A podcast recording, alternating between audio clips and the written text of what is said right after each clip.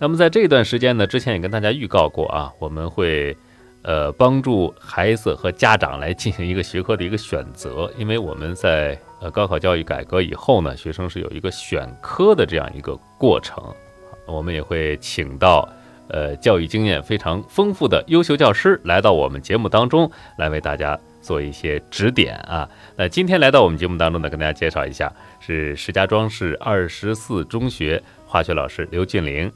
刘老师呢，从事二十七年高中化学教学工作，担任二十二年班主任、呃中学高级教师、化学教研组组长、三级心理咨询师、生涯规划师、MBTI 施测师、河北省优秀班主任、河北省社区服务先进个人、石家庄市学科名师、石家庄市骨干教师、石家庄市巾帼建工园丁明星、石家庄市师德先进个人。哎，我们欢迎刘老师，请刘老师跟大家打个招呼。听众朋友们，大家好，我就是石家庄市第二十四中学的化学教师刘俊玲，很高兴来到《教育总动员》这个节目，和大家分享自己多年的教学心得和体会，希望能够给所有的同学们和家长们能够带来收获。嗯好，欢迎刘老师。呃，说到化学这一个科目啊，其实就拿我个人举个例子吧，我原来是非常喜欢化学的，啊，因为比较喜欢看一些个侦探小说啊，里边跟化学是做一个测试啊，哎，破个案呐、感觉非常的有意思啊。呃，初中的时候，这个呃不可不谦虚的说，化学成绩还是可以的。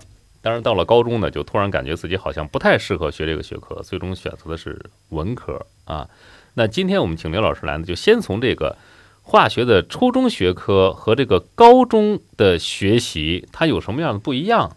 来，先给同学们打一个底儿。好的，那么下边我就先从化学学科初中与高中学习内容及学习方式的变化上来说说。嗯，首先呢，从需要掌握的知识的量上来说，高中化学一年需要学生学习的知识远远大于初三一年的内容。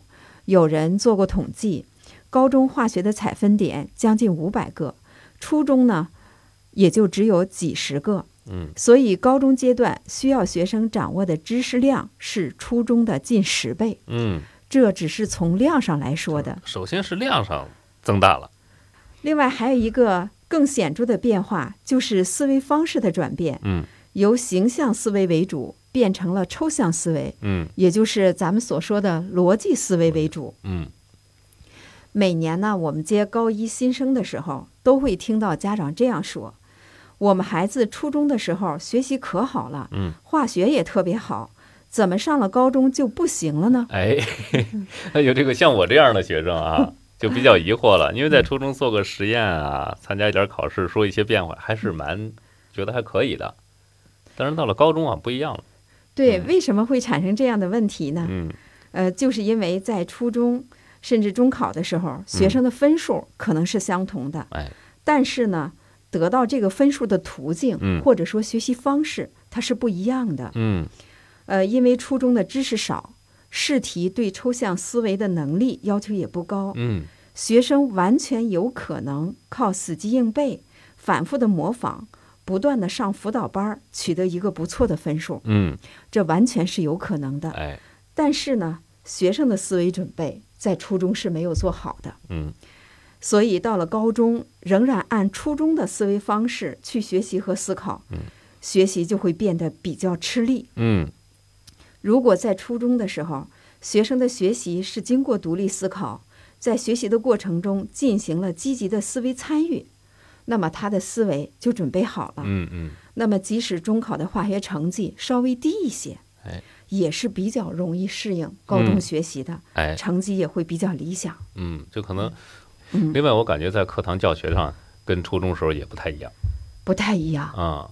因为他的课堂容量大了，嗯思维形式需要转变。嗯另外呢，课程标准也在发生变化，嗯所以呢，他这个课堂也就不一样了。嗯，普遍学生反映的问题就是嗯老师讲的也快，快，对，因为每节课都有每节课的教学内容，嗯有教学进度，哎然后你有学业水平测试，嗯有高考，然后等着呢。对，所以呢，必须在规定的时间内完成规定的教学任务。嗯。嗯。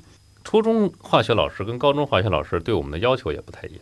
对，也是不一样的。嗯。你比如说初中的时候，嗯。老师一节课他讲授新知识的讲的讲授新知识的量很少，嗯。对，而且呢，他利用课堂这种重复复习、嗯。巩固理解的时间比较多，嗯。所以呢，他基本上学生你课下，呃，然后不用再做什么，就做做作业，嗯，课堂上就能够把老师讲的内容全部掌握。哎，你但是到了高中，他就不一样了。嗯嗯然后老师上课，一方面要给学生讲解新的专业的知识，嗯另外呢，还有一个重要的任务，就是对学生进行学科核心能力的培养。嗯对于同一个知识点儿，被复习的频率比初中要少得多了。嗯嗯，所以呢，课下巩固，还有呢，就是对上课的期待要有所调整。哦，你比方说初中的时候，嗯。那么我们就期待着上课把所有老师讲的知识嗯。全部的掌握。哎，都学会了。嗯。对，但是到了高中就不行了，我们要利用上课的时间去理解老师所讲的内容，嗯，并做好笔记，哎，然后就不能再期待我就只利用课堂上的时间嗯，就把知识都掌握住了，哎，所以要充分的利用课下的时间去巩固。嗯。呃，对于学生掌握知识来说，用不同的形式反复的进行复习巩固嗯。是非常关键的。哎，你根据研究，在影响学生学习效果和成绩的因素中，嗯，记忆品质的好坏是一个特别重要的因素。啊，记忆品质。对。嗯嗯，啊，他这个呢，就是说，你比方说有人呃记得快，忘得快；对，有人记得慢，忘得也慢。嗯，那最好的品质就是记得快，忘得慢。哎，对，但是这个是理想状态。对对对，所以人家个别的那个学习成绩特别突出的，嗯看人家又特别轻松的，嗯，大多数他就属于这种。哎，属于这种记忆品质。，对啊，嗯就是记得快，忘得慢。忘得慢。嗯但是呢，这些东西有时候是跟遗传有关系，嗯，再加上后天的训练。对，呃，不同人的记忆品质虽然是不同的，嗯。但是科学的记忆方法对任何人都是有帮助的。嗯。所以，心理学家艾宾浩斯他研究发现，就是遗忘在学习之后就立即就开始了，哦，遗忘的进程也是不均匀的，嗯。是先快后慢。哎，也就是说，刚学了这个知识，忘的是很快的，嗯。慢慢慢慢他忘的就慢了。嗯。那么他告诉我们什么呢？学完之后立即复习，嗯效果是比较好的。哎，嗯嗯，这是家庭作业的必要性。对 啊、甚至及时复习的必要性。嗯另外呢，还有研究记忆规律的，比方说关于抑制现象，有嗯前摄抑制和倒摄抑制。嗯其实通俗的说，它是什么意思呢？嗯呃，后边学习的东西对前面的有影响。哎，对。那么呢，就是前边学习的东西对后边的有影响。嗯。你比方说，需要背很长很长的一段东西，嗯。如果你是主持主持人的话，需要背很长很长一段的文字。嗯。那么我们背了半天之后，发现呢，前头那几句很容易记住，哎，后头那几句也很容易就记住了。嗯，遗忘的呢，大多数是出现在中间那部分。对对对，啊，这就是这个抑制现象就发生了。嗯那么根据这个，我们怎么学习效果比较好呢？嗯就是把大块的知识打散记，嗯，分散记忆。哎，分散记忆。还有呢，就是掌握好这个时间段儿。嗯你比方说，呃，睡觉前，嗯因为你记完这点知识就睡觉了，嗯，所以它就没有后边的影响。哎，你睡醒以后，没有前面的影响。嗯嗯所以呢，利用零散的时间，利用睡觉前醒了以后去记，嗯，这样记忆效果好。哎，另外呢，就是这个记忆呢，分为长时记忆和短时记忆。嗯短时记忆呢，它记得比较快，它的容量比较小。对。那么长时记忆呢，它需要比较多次的反复和重复，嗯，但是一旦记住之后呢，它的记忆容量是很大的。哎，呃，就像我们三年的学习，其实我们需要把短时记忆转变成长时记忆。嗯嗯，那么如何把短时记忆变成长时记忆呢？嗯很重要的嗯其实就是重复，重复没有什么技巧。啊，嗯 对，但是这个重复呢，不是简单的。嗯你说我现在我就一口气儿把这个知识读七遍嗯啊，这叫重复七遍？这不是的。这其它得实还是一个短时的一个动作。对对对，嗯嗯，它得用不同的形式，在不同的场合嗯，重复七次才是有效果的。哎，那么三年下来，我们对学科核心知识的积累达到一定的厚度，嗯，参加高考的时候才能勃发，不是嗯讲究厚积薄哎发吗？对，嗯。才能够利用学科核心知识，再加上不断提升的思维能力，嗯。分析题目所给的情景素材，嗯，找到解决问题的正确的方法。哎，嗯，嗯。这句话里包含了什么呢？嗯？就是说，要解答高考题嗯，至少你得具备两方面的能力。嗯。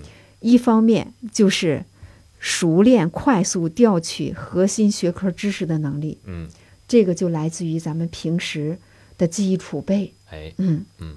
还有一个就是比较强的分析能力，嗯，主要是逻辑分析能力，哎，这得比较强。嗯。这两个都是来自于平时的积累，嗯你靠临时抱佛脚嗯是达不到人家高考要求的。嗯所以从高一的时候，咱们就要做好。嗯，哎呀，现在听刘老师这么一讲，我觉得。好像我高中的认识是错的，化学也不难写，对不对？但是化学不难学，但是呃，是我刚才那个理解对不对啊？就是有些学生他是呃不太适合学习化学，或者因为在选科的这个条件下，你可以选择其他的学科，在你这个嗯化学基础知识积累到一定程度之后，呃，有没有这种说法，就是某些学生非常适合学习化学？呃，有有的，学生呢，确确实实是非常适合学习化学，嗯学起来比较轻松嗯啊。哪些学生适合学习化学呢？嗯呃，首先呢，如果说学生喜欢化学，嗯，选科的时候他就可以选择化学。哎，为什么呢？因为兴趣是最好的老师，嗯浓厚的兴趣是在学习化学过程中解决问题、克服困难的原动力。哎，如果学生知道他的兴趣在哪儿嗯，当然比较简单对；如果不知道，我们可以借助科学的测评工具，嗯了解学生喜欢什么。嗯约翰·霍兰德是美国约翰霍普金斯大学的心理学教授，嗯他也是著名的职业指导专家。嗯借助于霍兰德职业兴趣测评工具，再加上专业人士的解读，这句话很关键，嗯一定要有专业人士的是解解读，嗯帮助孩子了解兴趣点在哪儿，是否和化学有关，嗯然后决定是否选择学习化学。嗯，这是第一方面第一面。方面啊，嗯，第二方面呢，就是说这是喜欢化学，喜欢的有我们兴趣了，哎对，啊，但是有兴趣和能够学好这是两码事儿，哎，这就是兴趣和能力，嗯它不是，嗯等同的。哎，嗯。嗯。嗯，在咱们学生的同学当中，嗯。我们不难发现，有的同学很轻松就把化学学得非常好，非常出类拔萃；哎，有的同学呢很用功，嗯。但是那个化学成绩呢就是不理想。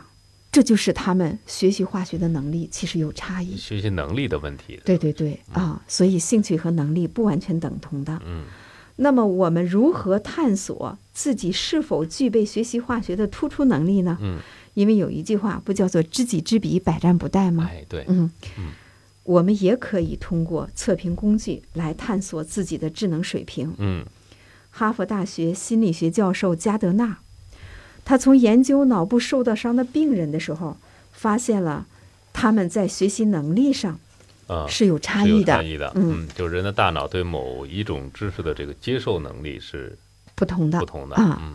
从而提出了多元智能理论。嗯。目前呢，被科学界证实的智能类型一共有八种。嗯。这八种智能类型的分布，就决定了一个人的行为习惯、思维方式和兴趣爱好。嗯呃，这八种类型有什么？自省智能、人际智能、语言智能、音乐智能、空间智能、逻辑智能、运动智能、自然智能。哦然后像咱们王鑫主持人，啊，呃，他肯定是他的语言智语言能智能这一块和逻辑智能也很啊棒的。稍微好一点啊，不，否则的话，这个逻辑能力其实在语言上也有很大的作用的。嗯嗯，对，呃，我们听起来就觉得这个很有条理，很清楚。表示能力要强，啊，对对啊对，啊那这样想当主持人的可以测试一下自己这两门儿智能，看看行不行啊嗯？，这里边八大智能里边，嗯自省智能对其他智能起到特别好的推动作用，嗯，是特别重要的一个智能。它对其他的七大智能呢还有强化作用。哦，那什么是自省智能呢？嗯其实说简单点儿，就是自我认知、自我反省的这么一种能力。哦，嗯嗯，呃，所谓这个，刚才刘老师说“知己知彼，百战不殆”嘛。嗯首先说“知己者明”啊，能做到知己的人，对。呃，这这这就到一个境界了啊。是是是啊嗯那么下面我们就说说什么样的智能优势组合在一起适合学习我们的学化学。嗯化学呢，它属于理科，嗯。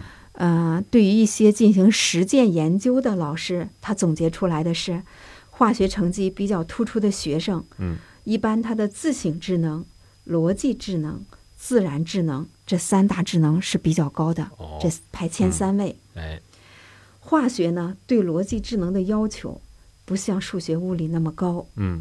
但是呢，也要求有比较强的。强的逻辑推理能力。嗯，对，嗯尤其是现在新高考，嗯包括原来的这个理综的时候，嗯咱们这个化学题，尤其是后头那几道大题，嗯新情景、新素材的给出，嗯也需要学生用逻辑分析能力去判断。当然，这里边也少不了阅读能力，嗯，读不懂没办法去分析读不懂判断。题，你自然给不出正确的答案。对对对，嗯你都读不懂，懂题这肯定是不行。嗯所以这就说到了这个阅读能力，当然哎它就属于这种语言智能的了。嗯嗯，对，所以这个化学呀、它对逻辑能力还是有一定的要求的。嗯另外一个化学的特点是什么呀？知识点儿很多，比较琐碎，哎嗯。它需要学生你要仔细、要认真、嗯。要关注细节哎。啊，然后呢，要特别细腻才行。嗯。粗粗拉拉的那个孩子很快，但比较粗拉，嗯。往往在平时的学习中会出现什么问题呢？老师一问他你怎么做错了，他会说、我没看清，我没看见，嗯嗯对。感情这儿还有个这个条件呢。啊。所以你看不清条件，嗯。那肯定做出来就跟答案就对不上。呃，这种孩子好像很有意思，就是你给他打一个叉号，告诉他你做错了，他恍然大悟。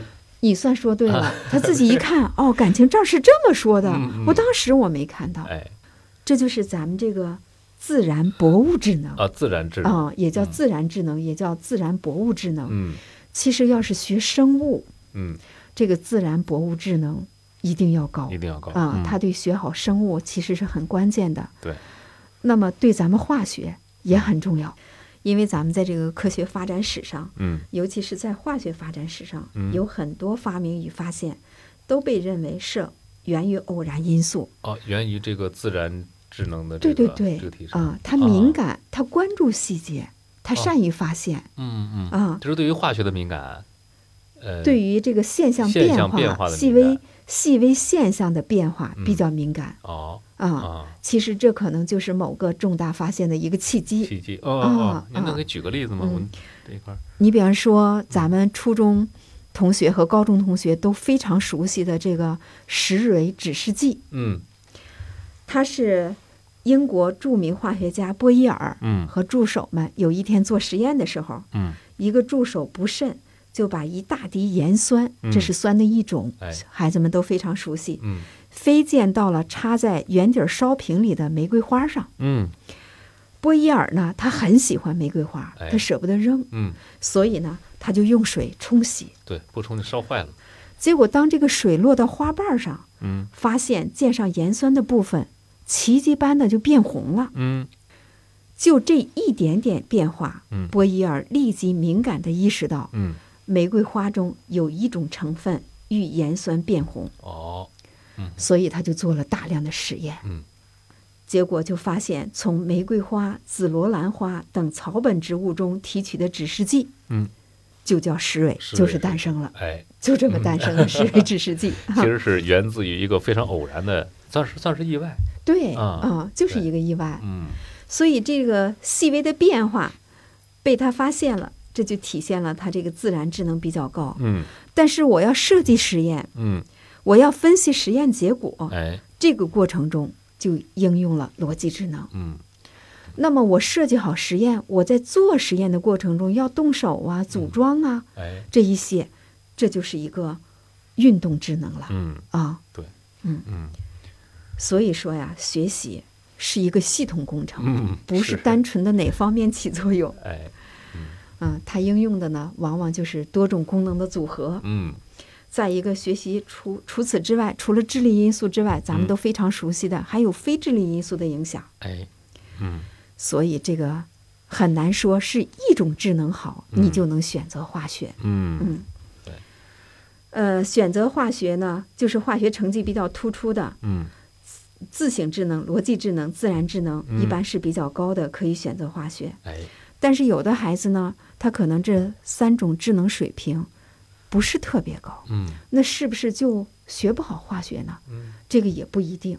哦我刚才说了，不是还有非智力因素的影响吗？啊对对对有的孩子他有毅力，嗯他肯用功，嗯那么这样的孩子他用功，最后化学也不难学，也哎能达到一个不错的水平。对，起码能达到一个不错的成绩。对对对啊是显性的，就是对对对，嗯啊，就是他的这个态度、学习态度、对对对，意志力嗯，这些因素。也很关键的。嗯可也可以这么说，嗯八大智能里边，自省智能很关键。嗯如果自省智能高，嗯其实学什么他都能学好。哦呃，从另外一个角度呢，这就涉及到归因。嗯他自省智能水平比较高的孩子，嗯他善于内内归因，哎他会从自身找原因，嗯然后我怎样做会更好。嗯，所以呢，它就促进了其他智能的发展。哎，这是一个非常不错的 一个一个能力体现啊啊！这可以说是呃学好化学的一一个内因，对，孩可以这么一个因素啊。啊。那另外就是其他因素影响孩子们对化学的一个选择会是是什么呢？还有一个影响因素，嗯就是因为咱们高中嘛是为大学选拔人才嗯啊。你比如说，咱们不就是立德树人，服务选材嘛？嗯啊对。那么，所以呢，选择化学的时候，一定要考虑大学所选的专业嗯对化学的要求。哎就目前我们的数据，就是，呃，三加一、三加二这种形式啊，嗯三加一加二这种形式。嗯，如果选了物理的话，它对专业的覆盖率很高，是最嗯高的。哎什么意思呢？就是说，如果你选了物理，你好多专业都能报，嗯。都不被限制。对，那么覆盖率第二高的就是咱们的化学。就是化学了。啊。嗯。如果物理能达到百分之九十六、九十七，那嗯化学可能就能达到百分之九十三、九十四。哦。啊，也是很高很高的。对对嗯，就选择了化学，就意味着可能将来你对其他学科的这个大学专业的选择，这个面儿是很广的。哎，面儿是很广的，嗯所以你可选择的专业就很多。嗯另外呢，还有一些专业是要求首选化学的，嗯。有一些专业呢是和化学密切相关的。嗯。你比方说化学、化工、材料、环境、能源，嗯，还有医学中的部分专业。哎，所以呢，咱们学生选择学不学化学，嗯。他首先要明白嗯，我自己的兴趣点在哪儿。对我到底是对哪一个学科或者对哪一个专业感比较感兴趣？对对对，嗯。我想上什么样的学校，哎，什么样的学校，什么样的专业，他可能对高考选科会有自己的要求。哎，对，我明白了，我就可以去网上查，嗯甚至可以打这些院院校的电话嗯去咨询。嗯那么我需要选择什么学科、什么专业？嗯，如果对化学有要求，那我们就是必须选。必须选的。嗯嗯所以这也是考虑选不选化学哎一个很关键的点。嗯嗯哎呃，有些甚至要求这个首选学科就要首选是化学，这个那我们就必须得选。必须得选 啊，这是一个很关键的一个啊点。对嗯啊，有的不限专业的那个，嗯你可以，你比方说，我觉得我喜欢化学，嗯，哎，我的化学成绩也可以。哎，那么有的时候呢，你像我们高中吧，你不用去测评，你也嗯知道你是不是具备学好化学的能力，哎，对，因为你平时有那么多次考试嘛。嗯嗯，嗯。如果你每次化学成绩都很优秀，你不用测评，哎。你应该是具备学好化学的能力的。嗯嗯，你比方说，我喜欢的专业，哎，嗯。对化学没有特别的要求，哎。选与不选都行。嗯。那我化学成绩比较好，我也可以选择化学、哎啊，把分儿往上提一提。嗯嗯。嗯。啊对，就是有那些专业的呃，科学的测评工具或者测评模型的，能不能给大家介绍一下？嗯，这些是有的。我嗯正好想给大家介绍一个测评工具。嗯呃，为什么要介绍呢？因为这个孩子的学习成绩吧，是受多方面因素影响的。嗯嗯嗯呃，这里边呢，呃，和家长、和老师甚至学生之间的交流其实很关键的。嗯所以呢，我就想给大家介绍一个测评工具。嗯它这个名字比较长啊嗯，迈尔斯布里格斯类型指标，嗯。它是以母女俩的名字命名的。啊，母女我们简俩的名字。哎，对，我们简称呢就叫 MBTI。MBTI，嗯这个很好记，嗯。这个就是呃，妈妈爸爸特别的爱，啊，妈妈爸爸特别的爱，哎，就记住了 MBTI 啊。要是上网上搜的话，关于它的专业的讲述其实是很多的。嗯它是表征人的性格量，人的性格的一个量表。哦，嗯，性格量化的一个一个测试，对，可以测试你自己的性格类型、嗯大概的倾向。嗯啊、这就是这个。嗯，它一共啊有四个维度，八级。一嗯共呢是构成了十六种典型的性格类型。嗯说起来是十六种，它是比较呃极端的端点的，嗯但是在现实生活中，我们人的性格是千差万别的，啊，对对，远远不止这十六种。可能某时候表现出来某一种性性格特征，对，另外一时候又表现出来另外一种，嗯。或，者说叫叫什么这个性格偏向那个对了，非常专业 啊，就是倾向的大小，哎，嗯。对，不会说完全就是跟这十六种一模一样啊，对。极端性格其实它也是有缺陷的，嗯。啊，这个性格本身就没有好坏之分嘛，嗯，就是知道自己的性格，知道嗯自己的优势，哎，对自己嗯。有一个了解，对对对，嗯。这是实际上这个性格测试表啊、哎它嗯要达到的目的啊。你比方说，举个例子说吧，嗯。这个呃，举别人的例子不太好啊，我就嗯说我跟我爱人，啊他不是分好几个维度嘛？嗯我就不展开了，就说一个。嗯你比方说这个看问题的角度吧，这样更嗯好理解。哎嗯、判断的方式，呃，有的是偏向于情感，嗯啊、他用这个字母 F 表示；嗯有的呢就偏向于思考，哦，思考就是用大 T 表示啊逻辑。逻辑，嗯嗯简单的例子，比方说，呃，买个驱蚊灯，嗯。驱蚊灯嘛，呃，它有颜色，有外观，嗯，然后当然它的主要功能就是驱蚊。驱蚊，嗯。你比方说，我爱人他这个思考 T 倾向就比较大，哦，所以呢，他就想驱蚊灯首先能驱蚊，哎，他要看重效果的，对，嗯。然后在这个基础上，然后性价比要比较高，嗯。比较便宜，哎所以就买回来一个黑乎乎的驱蚊灯。哎，那么我呢，可能就是情感成分就是比较大，嗯。我就觉得它不仅应该是满足它的功能，嗯，然后它应该是美观，哎，让人看了赏心悦目，毕竟这个东西你要摆在家里的，对，是一个啊。点缀。对，可是你看，没有对错，嗯。就是角度不同。嗯。但是这种看问题的角度不同，思考判断的方式不同，嗯在现实生活中有时候就会带来一些问题。哦。你比方说，我如果说有委屈嗯。或者有什么事情，我给他说的时候，嗯。我的关注点是什么？这件事情我很委屈，嗯。我很不高兴，哎。我需要呢你关注我的情感。嗯。可是呢，他关注点是什么呀？嗯。这件事情的来龙去脉，哎。谁对谁错。嗯嗯。所以呢，我作为一个情感倾向比较大的，嗯。可能我的情感需求就没有得到满足。嗯嗯，嗯。他关注的是这个事情为什么发生了，对，结果怎么样，啊、我能在这件事里边给你起到一个什么样的作用？对，反倒啊。关注的不是说你的情绪啊，对。但是我实际上，我现在只是可能心情不太好，哎 对，所以对于学生的学习情绪，嗯。其实也是影响学习效果的一个重要因素。哎对对，嗯。那么，其中一个很重要的影响因素呢，就是家庭的因嗯家素，庭因素，会给学生带来各种各样的情绪。嗯。在大多数家长和孩子的关系中，其实孩子是一个弱者。嗯。嗯，那么咱们家长的焦虑，并不是由于事件本身有多么严重，嗯往往是由于什么呀？我们家长面临这件事情，我不知道怎么解决，哎。我没有方法解决，嗯。所以呢，就产生了焦虑。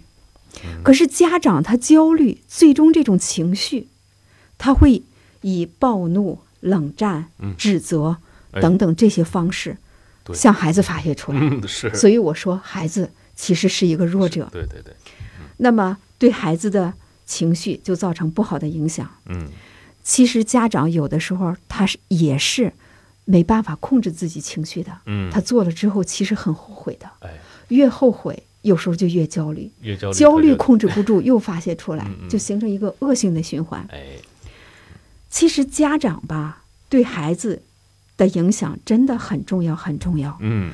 有的时候他的影响呢不是学校和嗯。老师所能做到的。哎，这个前苏联教育家苏霍姆林斯基曾经说：“嗯，在人的一生中，家庭教育所占据的比例是百分之七十五，哦，而学校和社会教育仅为百分之二十五。嗯。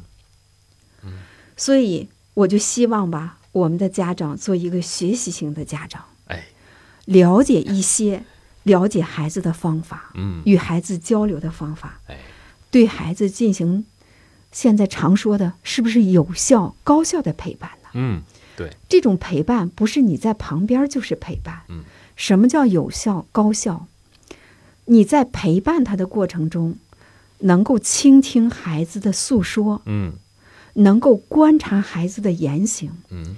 明白你孩子的特点、嗯，优势和不足，哎，能够知道他喜欢什么，他擅长什么，嗯他被什么吸引了，这样我们才能够对他进行有效的引导。嗯那么，MBTI 这个量表，实际上呢，它是很系统的一个内容，嗯。但是呢，它又跟专业的比，我自己的观点啊，嗯。我觉得它比其他的心理方面的著作好理解，哎，因为本身这对母女，她就没有这个心理学基础，嗯，她就是为了解决当时当时的问题，啊，然后编的这么一个量表，所以很好理解。嗯。然后他的书呢有《天生不同》，嗯。很好理解，也不厚，哎，可以看一看。嗯。这样的话呢，就明白了我的类型是什么，嗯，孩子的类型是什么哎，嗯。然后他的交流的关注点是什么，嗯。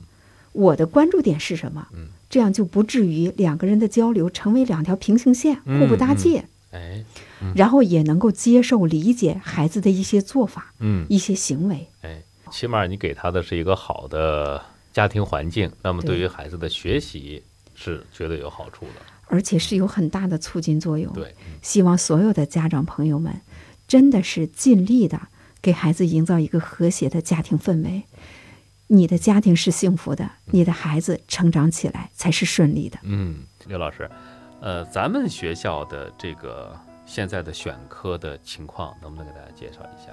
好的，呃，剩下的时间我给大家介绍一下我们学校选课走班的情况。嗯我今年呢带高三，嗯，这届学生就是咱们河北省实行新高考的第一届学生。哎，我们实行的呢是三加一加二的模式。嗯首先呢，我给大家介绍一下啊，三加一加二的模式是什么意思？这里边的三指的就是语文、数学、外语三科必考科目，嗯，每一科的满分是一百五十分一，百五十分，跟原来的高考是一样的。啊，分值相同的。对，分值相同。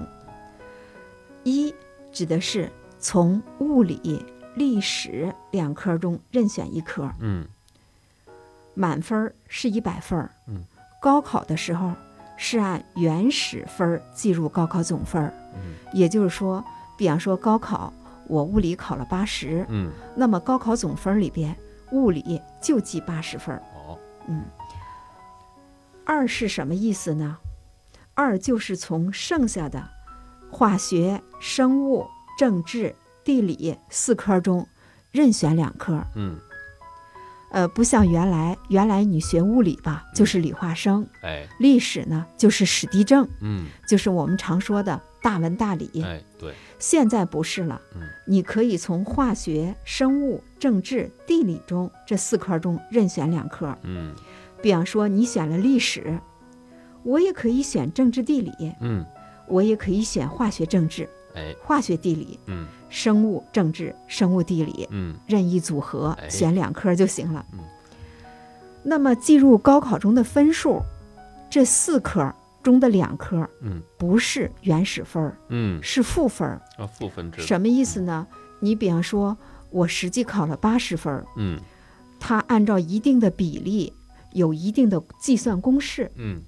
结果算出来呢，孩子计入高考中的分数可能是八十一嗯，可能是八十二。哦，当然，如果题目难了，八十分就是全省第一，那嗯就是负分就是一百哎，啊。他是按照这个来进行对负分了，按照这个嗯，来进负分，它有一个排名。嗯，当然，也有可能题目比较容易了，嗯。都考得比较好，也有可能记不到八十，哎，对，比八十低嗯。也是有可能的。哎。嗯。所以这就是等级负分儿，嗯。就是这么来的哎，啊。嗯这是三加一加二嗯是这个含义。哎然后呢，呃，到了高中，嗯我们的考试呢，除了平时初中就有的月考、期中、期末考试之外，嗯比较大的考试呢，有这个合格性考试。嗯合格性考试呢，就是咱们说的学业水平考试。嗯你合格之后，就可以取得高中毕业证。嗯，嗯，还有一个就是咱们熟悉的高考。哎，刚才我说了，这个新高考跟原来不一样，嗯。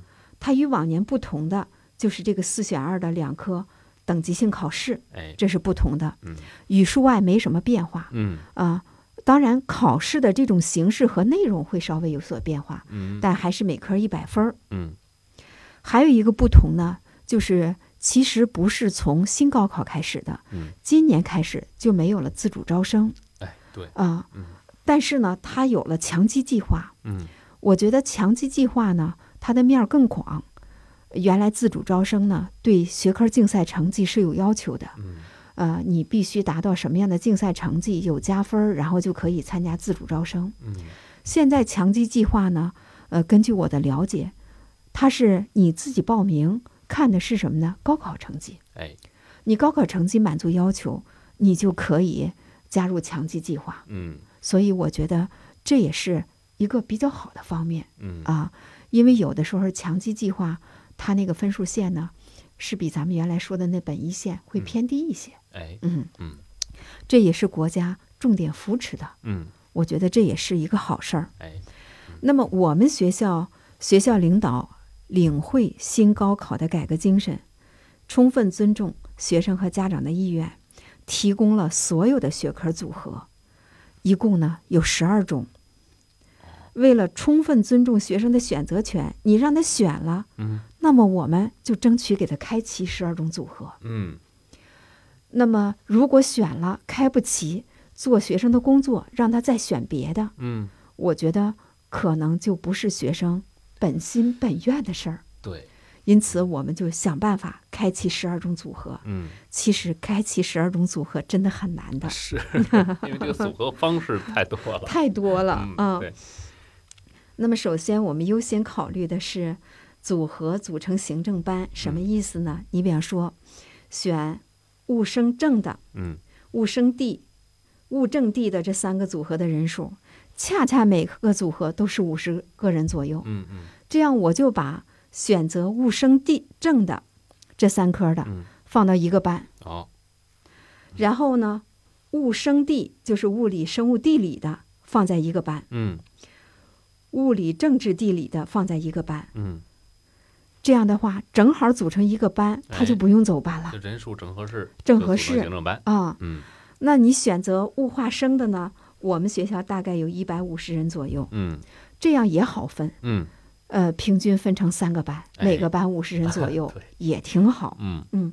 那么这六个班的学生就不用流动走班了，嗯，就跟原来上课没什么区别。哎，啊。学生不用动，嗯那么教学管、教育教学管理都可以常态化管理。嗯那么对于学科组合人数不能正好匹配成一个班的，我们进行了优化组合，嗯呃，简称定二走一。什么意思呢？比方说，我们学校选物化正的嗯，有七十人左右，哦，选物化地的有八十人左右。哎，七十人、八十人一个班，人数太多那容量大了，啊，容量太大嗯。了。要是分成两个班呢，三四十人，容量又又太小了，嗯，再一个你还有老师师资力量达不到哎，啊，对对对，班也多了，嗯。所以后来就定就定制定了定二走一嗯这个措施，嗯。就是七十人拿出二十人来，嗯八十人拿出三十人来，嗯，这组成一个班，哦，组合在一起，这不嗯也是五十人吗？嗯对，剩下的那五十人各成一个班，嗯。那么组合形成的这一个班呢，它语文、数学、外语、物理、化学嗯。这五科不用走班，哎，这是固定的，它需要走班的呢就是政治、地理。嗯。所以呢，把政治、地理分嗯。成两拨学生嘛，这不是？啊，上政治的时候，同时那拨人到另外一个教室嗯，去上地理，哎，哦，所以是这么回事儿。呃，这样叫叫定二走一，对嗯。啊，你就是同时这节课你不能空着呀。嗯，对，所以，比方说下午第二节课嗯。上政治，哎。同时这个班也上地理，嗯嗯，上地理的上地理那个教室，上政治的上政治教室，哎，基本上就是原班留下一半儿，嗯，那一半儿走到走到别的班去，别的班去、去上课，哎，而且呢，出去的，你比方说这三十个学三十个学地理的人要嗯出去吧，嗯。呃，他不用去跟别的班的再组合，嗯，他就另外到一个教室去上课，哎，人数还是这些人，嗯。所以这样相对来说也比较简单、嗯，啊。对，但是排课表特别费劲，特别不好排课表。啊 这个这属于是把方便留给学生，然后这个困难和复杂是咱们老师们承担。，对，尽可能让学生少走班，因为我们吧也做了一个调查，嗯为这个走班，我们前期做了大量的工作。嗯首先呢，有这个生涯规划老师嗯，给学生讲，哦，帮助他了解他的特点是什么，嗯他的优势是什么。嗯嗯，然后呢，你还得知道这些专业也需它要的，具体都是干什么的，嗯嗯。因为这孩子们不知道专业和职业之间的关系。对对，嗯。还要讲这个，嗯。我们还进行了模拟选科，嗯。模拟选科，嗯。选择之后呢，然后再让他分析，嗯。老师再帮他分析，嗯。拿不准的，这会儿就老师啊，嗯。生涯规划老师就介入了，哎，到底你适合学什么？嗯。嗯，所以我们一直让学生也经过后期的学习，嗯。你看看你选的这科嗯。是不是你擅长的，哎，你感不感兴趣，你有没有能力？嗯，兴趣和能力，你至少得有一哎，个吧。得有一样占上吧。你嗯。既没兴趣也没能力，你说咱们这科选的，对对对。嗯。啊，所以呢咱咱，们学校就设置了专职的这个呃生涯规划、生涯规划的老师。老师。啊嗯。我们学校的那个呃心理老师嗯。也是咱们市教科所嗯呃生涯规划嗯那个工作室的哦一个成员嗯，啊，哦，他们进行了好多的培训嗯啊，上课的时候也给学生讲一讲，嗯，也帮助学生分析一下。哎，所以呢，就是学生啊，他明白自己的特点了，嗯，他选科的时候就哎不难了对，啊水到渠成啊，就。水到渠成，嗯就是这么件事儿。哎嗯，所以呢，就前期我们做的工作，我觉得应该是比较到位。为嗯什么呢？我们分班之后，嗯呃，我们分班一段时间，允许孩子们再调。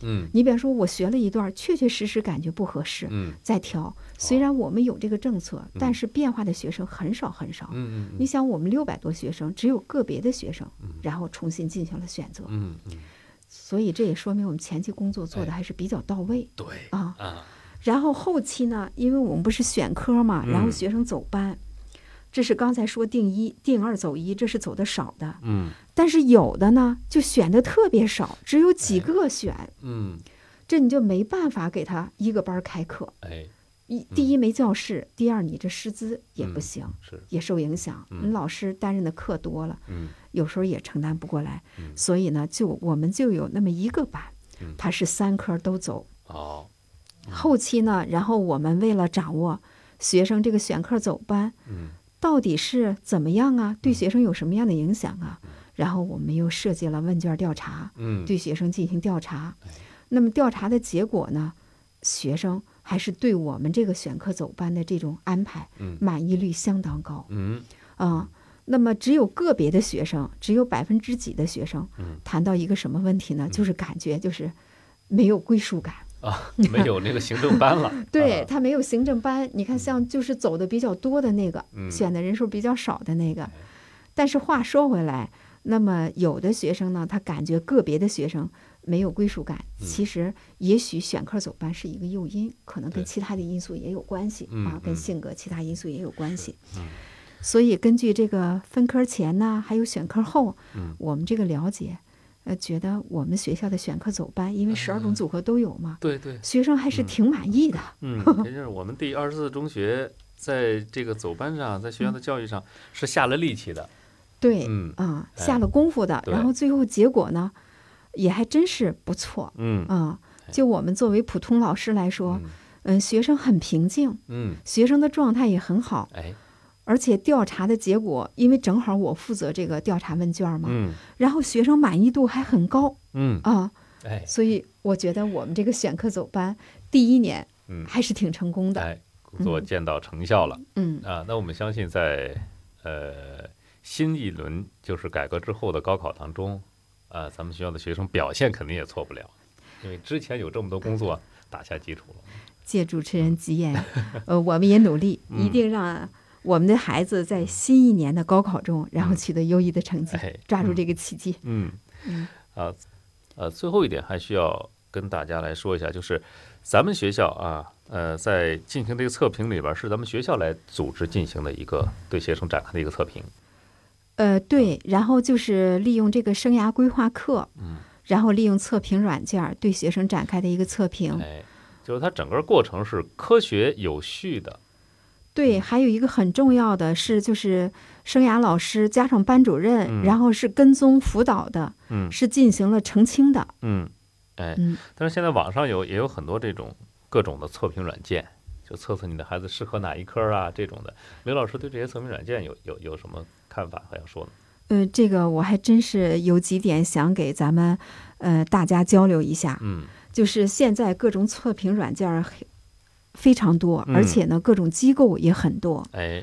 那么，我们即使给孩子进行了测评，嗯。也需要特别注意以下的问题。嗯。呃，第一个就是，如果测评不是在孩子自己完全放松、身心自由的状态下的测评，嗯测出来的结果也不是孩子本身想成为的样子，嗯也不是他本身的特点哎，已经受到了外界环境的干扰，嗯所以测出来的优势、嗯特点、天赋嗯，不一定是他的。哎，不一定是您的孩子的。对嗯啊，对，嗯。第二点就是，如果只是进行了一个线上啊的测评，嗯打出来了很厚的一摞子的测评报告，嗯。没有面对面的有专业经验的老师进行解读的话，哎。这个测评出来的结果也不一定是孩子嗯本身的特点、哎对，啊，嗯。这点一定要注意，啊因为我们孩子从小到大，从幼儿园到小学，到初中到高中，我们家长、学校、老师、环境给他的影响太多，对，甚至我们有一些个认识和看法嗯。是强加给孩子的，嗯。不是他本身所具有的，也不是他本身想成为的样子，嗯。所以这个是需要专业老师进行解读的。嗯。为什么要面对面呢？哎？因为面对面的时候，我们可以通过观察孩子的微表情，嗯。然后来分析判断嗯。到底这个特点是不是来自于孩子本身的，嗯。他所说的、所做的，是不是孩子本身自愿的、发自于他内心的？对，所以这个真的是需要面对面的哎解读，有解读也很重要。对，嗯。非常非常重要。第三点就是要注意的是，咱们拿到测评结果，嗯。然后就不要根据测评结果给他说我们孩子这样那样，给孩子贴一个标签，哦这是非常非常不合适的嗯啊！嗯因为这个可能也只是孩子的一个优势、一个嗯特点，而且还不一定是符合孩子自身特点的，嗯所以一定注意不要给孩子贴标签。哎嗯，贴标签相当于我们限制了孩子的成长，嗯，你就是这样的。其实不是的，未必嗯嗯、孩子的成长它是发展变化的，有无限可能的。嗯嗯，嗯所以我们的测评呢，是为了发现孩子的优势，在以后的成长过程中助力孩子的成长，将孩子的优点发挥到极致，嗯扬长补短。哎，所以这一点关系到孩子的未来。嗯因此，找到真正属于孩子的兴趣、能力，正确了解孩子的性格特点，对孩子的健康成长至关重要，千万不能草率行之。哎，嗯，好，那时间关系，今天只能跟刘老师聊到这儿啊。谢谢刘老师来到我们节目当中啊，给家长们提了这么多中肯的建议。呃，希望我们节目对广大家长和孩子能够有所帮助啊。当然，谢谢刘老师。哎呀，也谢谢教育总动员给了我这个机会。最后，祝咱们同学们学业有成，健康成长。嗯好，谢谢刘老师，也谢谢各位的陪伴与收听。呃，下期节目我们再会。